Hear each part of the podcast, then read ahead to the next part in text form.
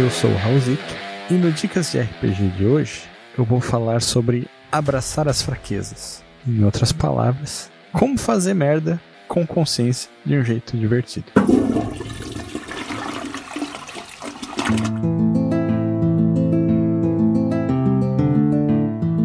O Dicas de RPG é um oferecimento da Bardos Shop, bardosshop.com.br. Acesse e atualize já o seu guarda-roupa.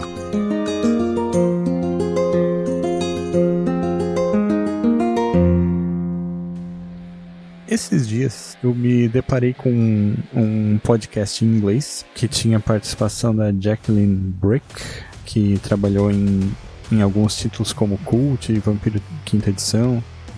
Falava sobre segurança em jogo tal, não, não é exatamente o tema que eu queria tratar aqui, mas eu ouvi um, uma dica de interpretação que ela comenta com o host do podcast, que ela diz basicamente Drive your character like a stolen car. ou é, dirige o seu personagem como se ele fosse um carro roubado.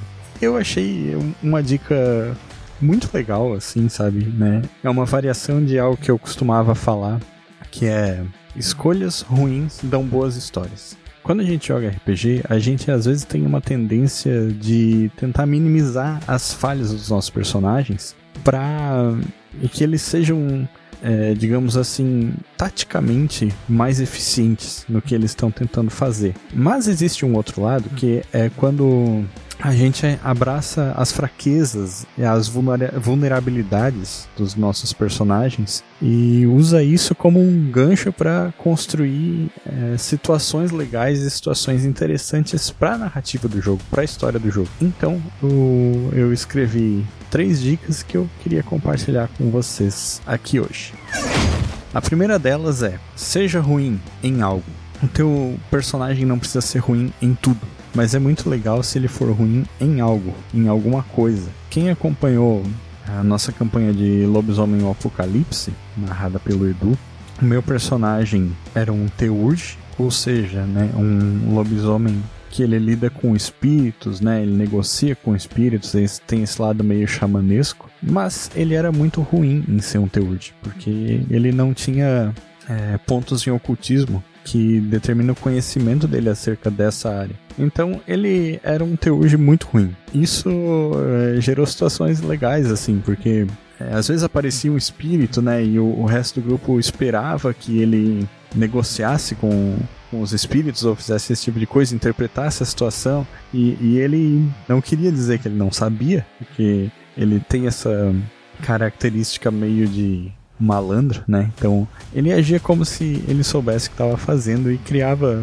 é, essas situações inusitadas pro grupo, digamos assim. Outro personagem que eu tive assim, que me vem na cabeça agora, não foi de uma live do Movimento RPG, foi de uma mesa própria, né? Mas um Halfling Bárbaro na rádio, que ele tem sabedoria 8, então ele é extremamente impulsivo, né? faz. É, age sem pensar, sabe? Bota o grupo em perigo e isso acaba gerando é, essas dificuldades, assim, sabe? Porque muitas vezes é uma situação que podia ser resolvida de um jeito fácil, acaba ficando muito mais complicada, porque tem um cara que não sabe como agir lá. Então, o próprio, eu falei do Edu mestrando, né? Mas o personagem do Edu em Cult, o Jonas, é um bom exemplo disso também, né? Porque ele tem essa impulsividade, ele corre atrás de fazer coisas é, um tanto não ortodoxas e muitas vezes ele tá jogando contra os objetivos de outros membros do grupo por causa disso. E o que nos leva à segunda dica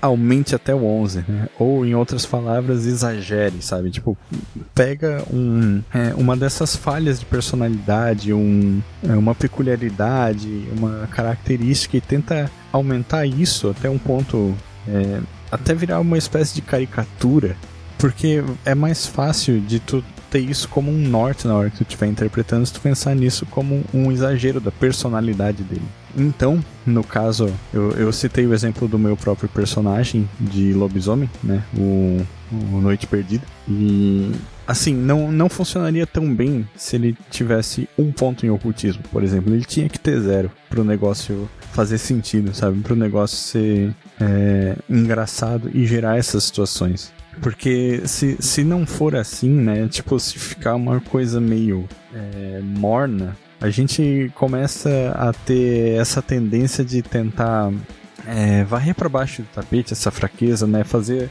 as coisas de um jeito, como eu tinha falado antes, né? Mais tático, mais vantajoso pro personagem. E não é essa a intenção, né? A intenção é, é justamente soltar um pouco esse lado inconsequente e inusitado do personagem e deixar isso é, viver, assim, deixar isso criar um, um pouco de corpo. Né? Então, pegar uma característica em que o teu personagem é ruim ou em que o teu personagem é fraco e não sabe fazer direito e, e aumentar isso até o extremo, sabe? Fazer ele, é, tipo, vai funcionar quando ele tenta fazer essas coisas e falha, justamente, né? E eu digo falha não necessariamente em termos mecânicos, não precisa ser um teste. Às vezes, um simples julgamento da situação. Um cara que tá cercado por guardas e ataca mesmo assim, sabe? Tipo, é, pode acontecer, né? Tipo, é uma, uma falha de julgamento que depende exclusivamente da interpretação do jogador. Né? Não tem nenhum teste envolvido aí necessariamente. E a terceira e última dica, e que eu considero a mais importante de certa forma, é seja divertido. Não atrapalhe a diversão dos outros jogadores que estão contigo. Ou então, uma boa maneira de pensar sobre isso é não tire escolhas dos outros jogadores.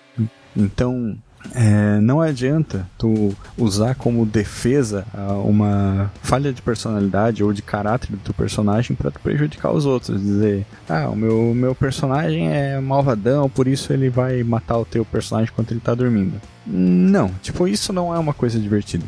É, é, é mais divertido quando as tuas ações é, ou as ações do teu personagem, melhor dizendo, é, elas têm que servir de escada pro grupo brilhar naquilo que ele faz bem, sabe? Então, se tu tem um personagem no grupo que é muito conciliador, digamos assim, um, um clérigo que nem o Duncarim, meu outro personagem da, da Guilda dos Aventureiros, isso dá espaço para um personagem como como o Aladdin, por exemplo, ter esse momento de, de brilhar, né? De fazer as coisas em que ele é bom, né? Então ele mente, por exemplo, né? Ele é, faz coisas que são egoístas, assim, né? Do ponto de vista do grupo, né? Age em benefício próprio, ao invés de tentar beneficiar o grupo. E é essa diferença, assim, é essa dinâmica entre os dois que muitas vezes faz a interpretação ser divertida. Porque se os dois simplesmente é, brigarem e sair no soco até um matar o outro, né? Isso talvez possa ser divertido em um momento de um clímax da campanha, assim, que tá chegando ao final, e daí tem aquela tensão toda. Mas fora isso, assim, no, digamos assim, no dia a dia da campanha, eles precisam conviver juntos, né? Então faz sentido que o Duncan, digamos assim, é, faça um pouco de vista grossa às vezes para as coisas que o, que o Aladdin faz ou melhor, não o Duncan, mas eu como jogador, de não querer uh, forçar a personalidade do grupo em cima do, do personagem dele. E ao mesmo tempo, né, não, não funcionaria se, se o personagem dele fosse um, um, exagero tão grande a ponto da convivência dos dois ser impossível. Se ele fosse um cara caótico, maligno, que é, mata as pessoas e, e, assim por diante, né? Então é, é necessário que nós dois tenhamos capacidade de escolha para que um é, favoreça e ajude o roleplay do outro, né? Então é isso, eu espero que eu tenha ajudado, eu espero que essas dicas ajudem né, no, nos próximos jogos de vocês. Eu geralmente dou mais dicas do ponto de vista de mestre do que do ponto de vista de jogador, mas eu acho que isso é uma coisa bem legal né, de, de comentar. E, e, acho que é legal dar dicas pensando nos jogadores também, não só nos mestres. Né? Então é isso. Agora eu passo o dado para o próximo mestre.